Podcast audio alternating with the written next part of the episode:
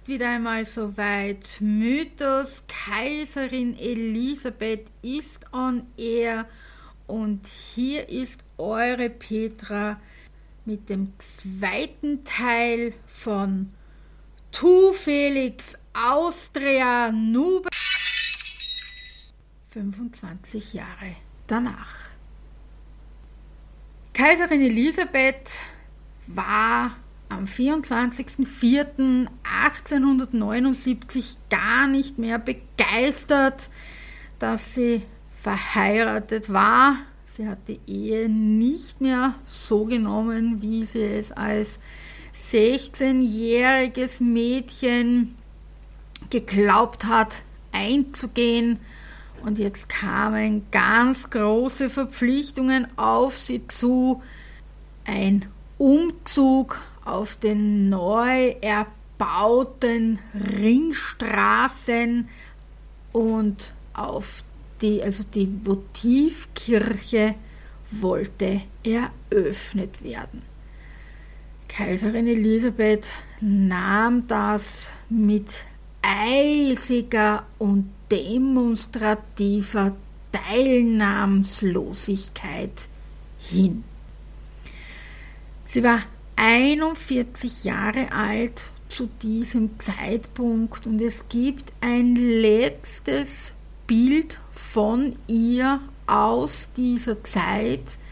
Georg Raab hatte die Ehre, sie in einem besonderen Kleid zu malen. Ich persönlich mag es überhaupt nicht, aber es ist nun einmal das allerletzte Bild von ihr. Und zwar trägt sie hier ihre Haare offen.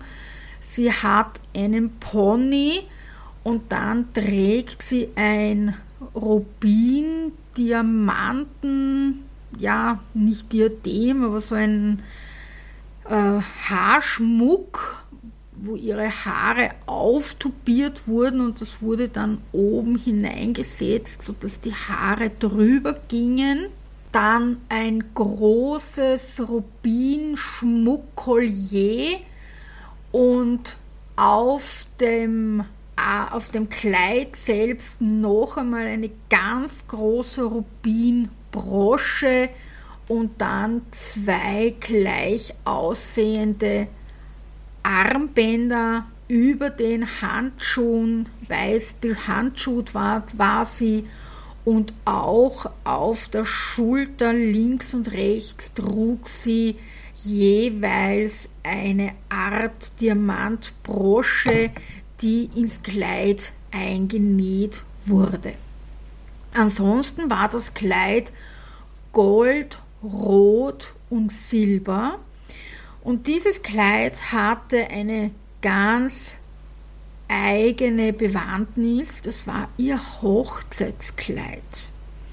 Sie hat ihr Hochzeitskleid, von dem bis heute niemand weiß, wie es ganz genau aussieht, auch nicht die Wagenburg, auch wenn man jetzt meinen muss, es so halbherzig auf einer scheußlichen Puppe auf einer scheußlichen Krinoline oder gar keiner Krinoline ausstellen zu müssen, das Kleid bedrucken zu lassen, ohne die Volants und so weiter. Und drei Jahre nach der Hochzeit wurde dieses Bild gemalt, ohne Brautschleier und es ist von einer Person überliefert, dass es einen Brautschleier gab. Zu dem komme ich dann noch gleich. Und dieses Kleid, was sie hier trägt mit Pelzbesatz, ist ihr umgearbeitetes Hochzeitskleid. Ob es jetzt schon im Originalzustand einen Pelzbesatz hatte, wie gesagt, das weiß kein Mensch. Es, man sieht aber, es ist ein Turnürenkleid, deswegen steht auch diese Hochzeitsschleppe immer unglücklich in der Wagenburg als Turniere, was aber überhaupt nicht stimmt, weil die Hochzeitsschleppe an und für sich für eine Krinoline gemacht wurde und für einen breiten Rock. Es ist ja ein Gürtel, das heißt, man konnte das abnehmen am Kleid und es gibt ja ein paar Bilder, wo sie dann noch diese Hochzeitsschleppe trug. Warum? Weil sie am Anfang gar nicht ausgestattet war wie eine Kaiserin und gar nicht für ihre ganzen Putzkleider, also große Ballroben, gar nicht ausgestattet war. So hat man ähm, einfachere Ballkleider genommen und hat dann die Hochzeitsschleppe angehängt, sodass es dann eine große Robe wurde. Das kann man auch beobachten mit dieser Samtschleppe, mit dieser roten Samtschleppe. Da gibt es unzählige Bilder von ihr, von Hofmalern, verschiedenen Hofmalern mit ganz anderen Kleidern und da trug sie immer wieder diese rote Samtschleppe. Das ist ein und dieselbe, weil es ein Gürtel war. Ja? Und hier ist es eben das umgearbeitete Brautkleid, welches sie zu einer Turnüre umarbeiten ließ. Ich nehme einmal an, damals dann 1879 war es sehr in, Pelz zu tragen, dass sie hier dann eben den Pelzbesatz raufmachen ließ. Er ist weiß, also ich nehme mal an, dass das hier entweder Nerz oder Hermelin ist. Ähm, man braucht nicht diskutieren, dass das äh, Tierquälerei war, aber leider Gottes im 19. Jahrhundert hat man an das überhaupt nicht gedacht. Sie trägt auch auf dem Fächer Pelz, also sie hat auf dem Fächer, den sie hier in der Hand hält, mit einem spitzen Taschentuch, hält der Fächer ist geschlossen, aber man sieht oben so einen Pommel. Das heißt, wenn sie den Fächer aufgemacht hat, aufgefächert hat, war oben an den Stäben jeweils ein Pelz obendrauf. Das heißt, dass sich das mit dem Kleid dann wiederholt hat. Das Kleid kam dann nach, nach Maria Tafel. Dort wurde der Silberfaden und ein Teil des Kleides rausgenommen, rausgetrennt und das wurde dann zu einem Vespermantel. Das könnt ihr weiterführend dann auf meinem Blog lesen. Ich füge den Link an. Ich habe den Vespermantel persönlich gesehen. Er ist ein Traum. Er wurde auch jahrelang vom Pfarrer dort verwendet. Mittlerweile ist er konserviert und wird nur noch zu ganz, ganz besonderen Schauen herausgenommen, um ihn der Welt zu zeigen. Der Rest von dem Kleid wurde dann nach Budapest geschickt. Dort wurde der Goldfaden und der Rotfaden herausgetrennt und auch Teile vom Kleid. Und der wiederum wurde ebenfalls zu einem Vespermantel. Der ist heute eine Dauerausstellung in der Matthiaskirche mit einer Büste und ein paar Bildern von der Krönung. Also den kann man sich dort als Dauerausstellung anschauen. Was mit dem Rubinschmuck passiert ist, das ist die große Frage. Man weiß es leider Gottes nicht. Ich persönlich bin kein Rubinfreund, ich bin kein Rotfreund, ich liebe Saphire, aber zu diesem Kleid passt Rubin wunderbar. Warum habe ich vorher gesagt, sie war das letzte Mal bei einem Hofmaler?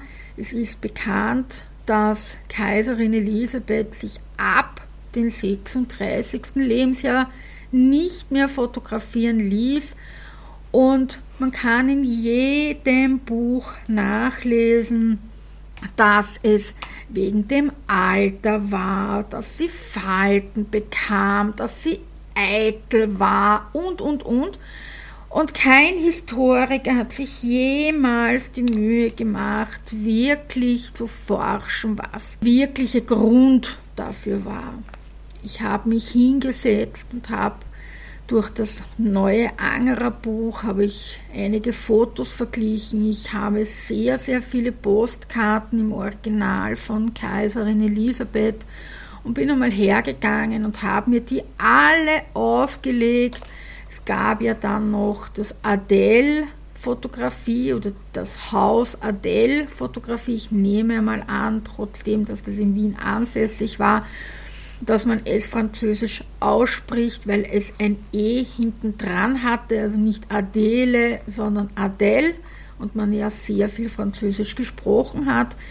Und denen stand sie oft mit dem Pferd vor der Kamera. Also die hatten eine etwas kleinere Kamera und die waren etwas mobiler als der Angerer. Der Angerer hatte ein zweistöckiges Fotoatelier in der Nähe, man kann das heute so sehen, in der Nähe von, ja, vom Museumsquartier, würde ich einmal sagen, wer das kennt. Also die Maria-Theresia-Statue dahinter ist, waren der ehemaligen Stallungen, das ist heute das Museumsquartier.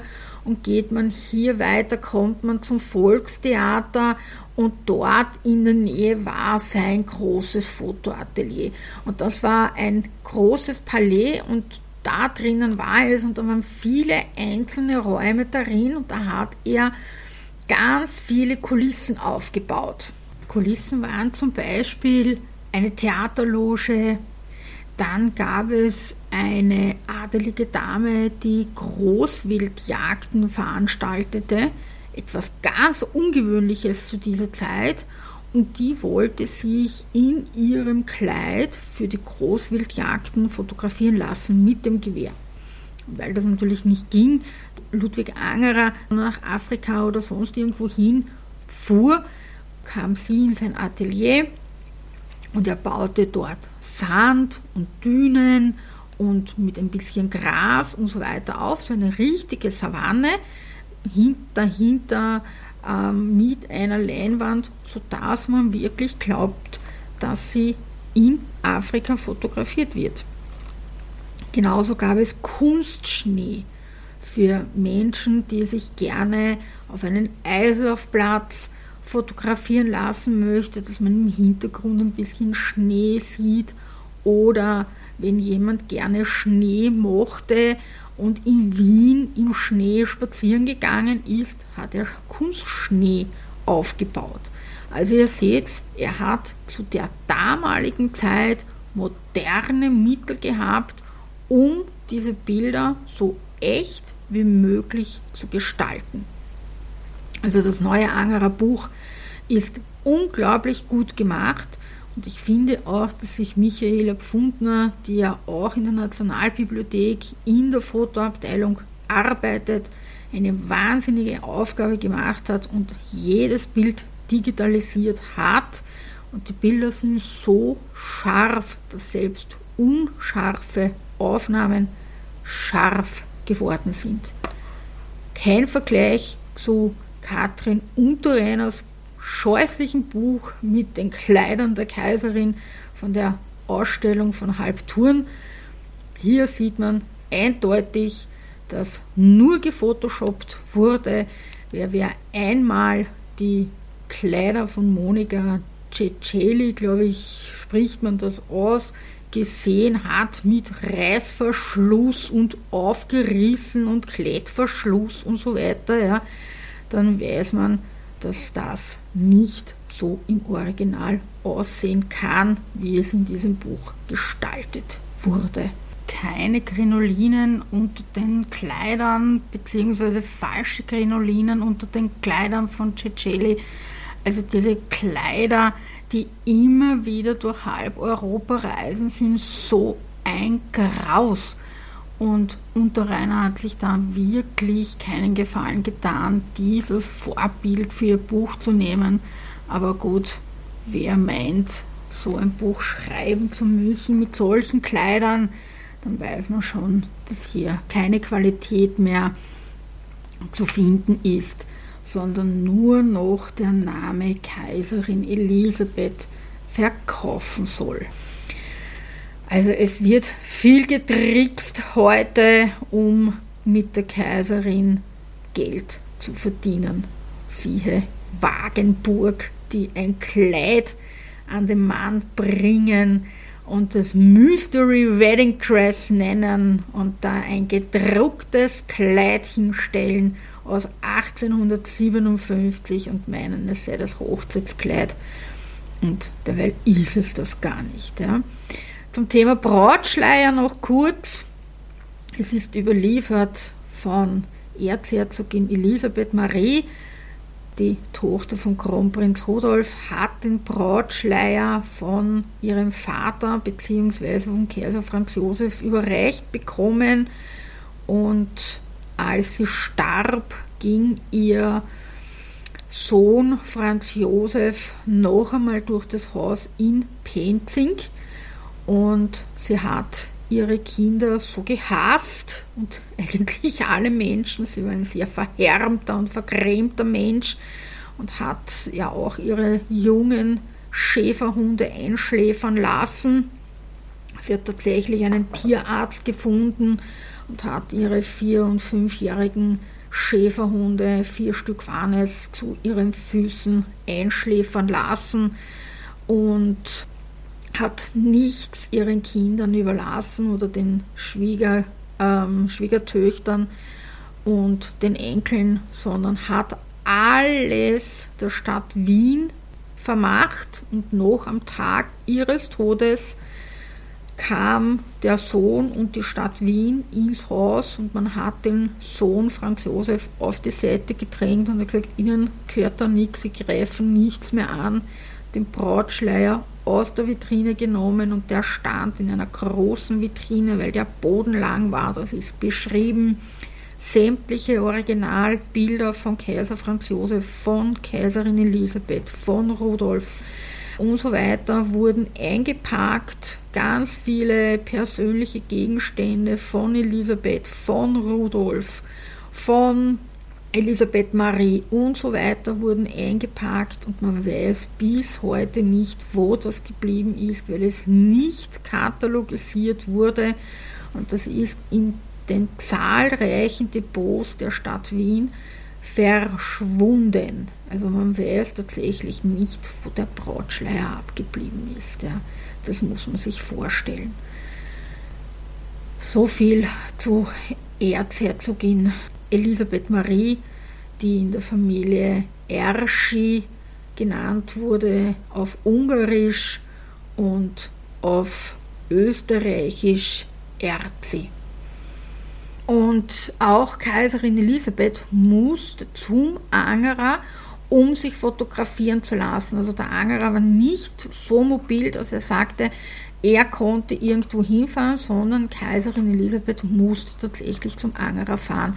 Und dann hat sie sich halt irgendeine Kulisse ausgesucht, die ihr gefallen hat, mit einem Kanapee, mit einer, mit einer Säule, mit Blumen, mit Büchern oder was auch immer. Wenn man sich die Fotos genauer anschaut, dann weiß man, was ihr gefallen hat und dann wurde das noch extra irgendwie trapiert und dann wurde ihr Kleid aufgefächert, ihr Mantel aufgebreitet oder wie auch immer.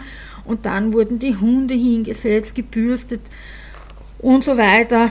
Und dann wurde fotografiert. Das war ja alles ein stundenlanger Akt. Und natürlich ist Kaiserin Elisabeth immer ganz gezielt zum Fotografen gegangen.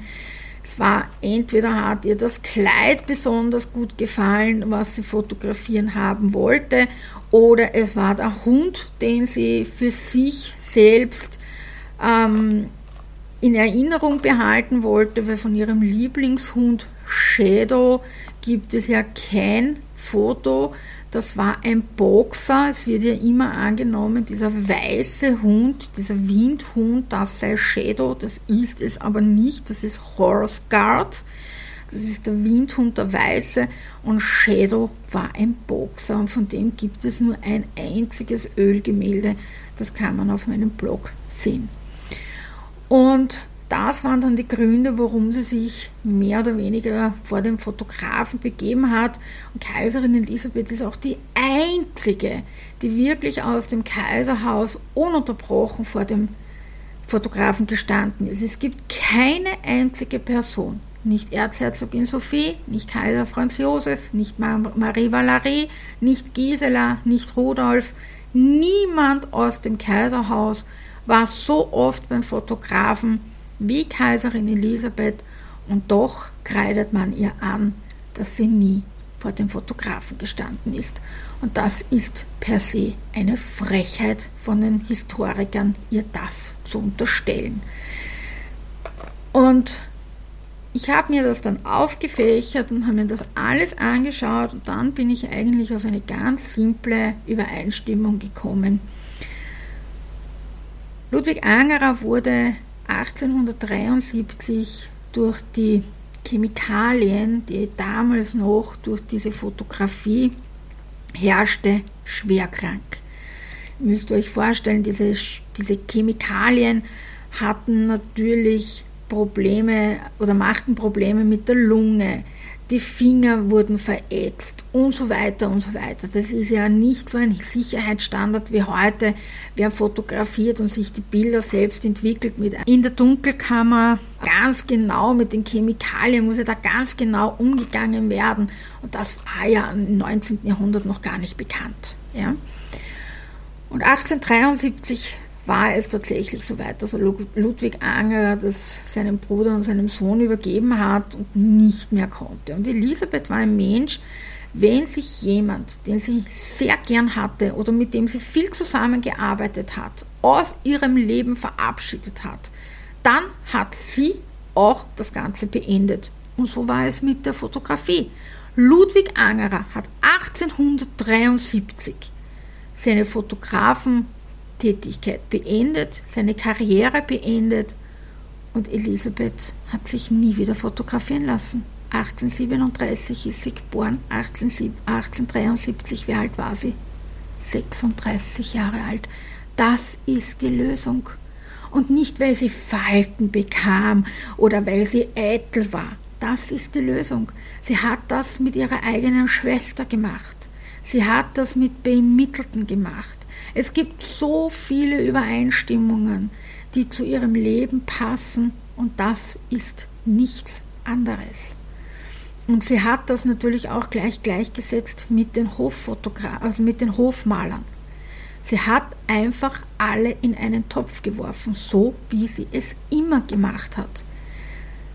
Spatz, ihre eigene Schwester Mathilde, hat sich auf die Seite von Marie gestellt, wie die Affäre bemittelten war und sie hat mit Mathilde nicht mehr gesprochen. Wäre Mathilde nicht zu Kreuze gerochen, äh, gekrochen ein paar Jahre später, wäre es genauso geendet wie mit Marie. Die beiden haben nie wieder ab 1874 miteinander gesprochen. Marie war nicht am Begräbnis von Kaiserin Elisabeth. Die beiden haben sich nie wieder gesehen und nie wieder miteinander gesprochen. Das muss man sich vorstellen. Und so hat sie es mit allen Personen gemacht. Es hat ihr etwas nicht gepasst und so hat sie sich umgedreht und hat es beendet. Das einzige, die einzige Ausnahme, die sie gemacht hat, war eben zu ihrem 25. Hochzeitstag. Das war ein großer Staatsakt und eine große Robe.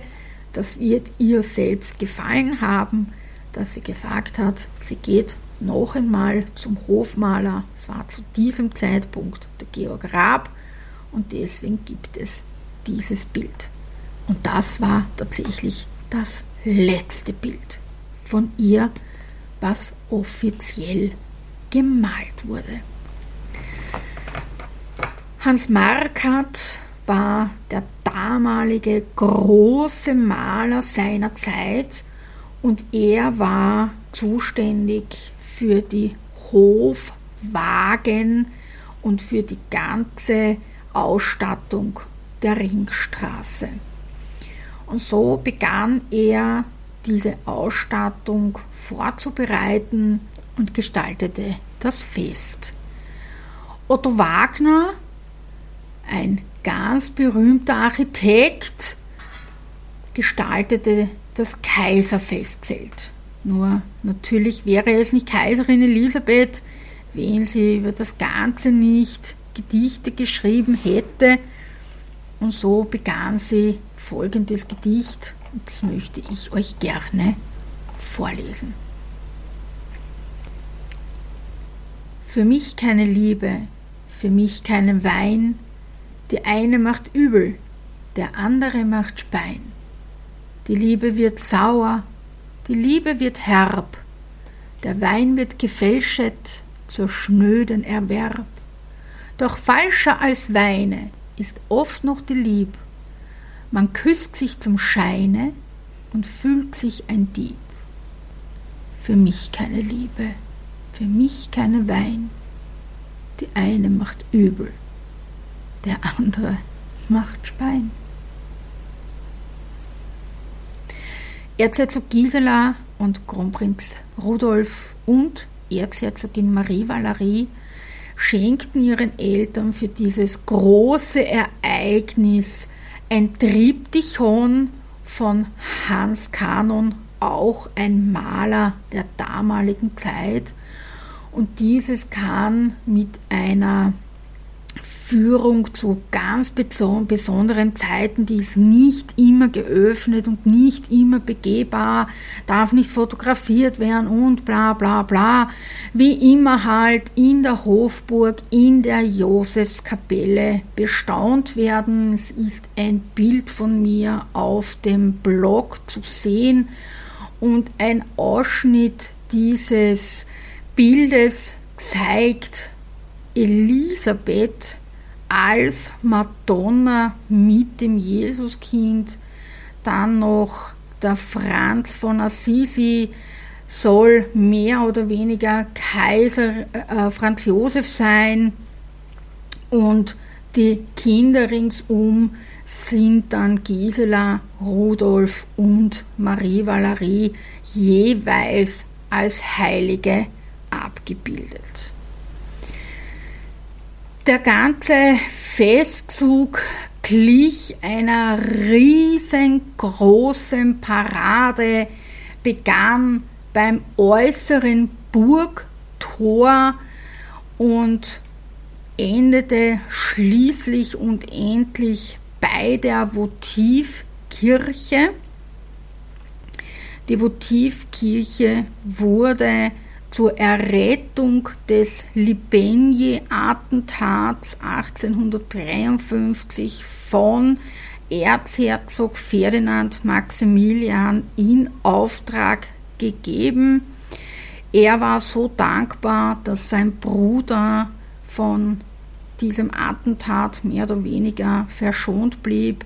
Kaiser Franz Josef hatte nur eine kleine Stichwunde in den Halsnacken davongetragen und so sammelte er persönlich im Volk für die Erbauung der Votivkirche und am 25.04.1879 war es soweit, sie wurde eröffnet.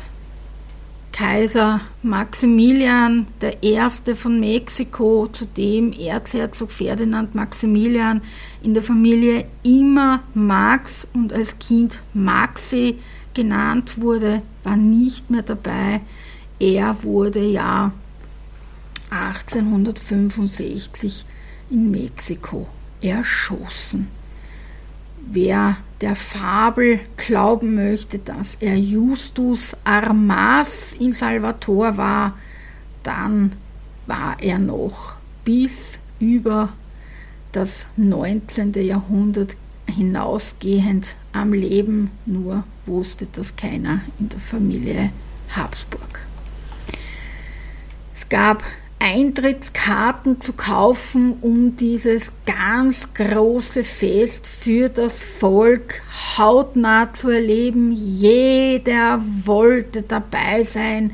Kaiserin Elisabeth hat sich wieder einmal in der Öffentlichkeit gezeigt und jeder wollte das sehen, nur leider Gottes war sie nicht gut gelaunt und nahm dieses ganze Radau und diesen ganzen Spektakel mehr oder weniger nur mit einem kühlen und leicht genervten Blick über sich ergehen. Und so endet mehr oder weniger Tu Felix Austria Nube, eine Ehe, die mehr oder weniger über 25 Jahre natürlich gehalten hat. Ob glücklich oder nicht, sei dahingestellt.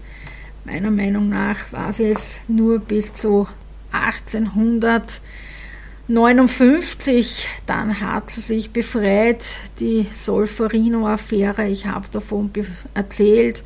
Bin der Meinung, dass hier die Ehe am Ende war. Hier, sie konnte sich natürlich nicht scheiden lassen. Es wäre für eine Kaiserin nicht möglich gewesen. Verlassen konnte sie ihn auch nicht.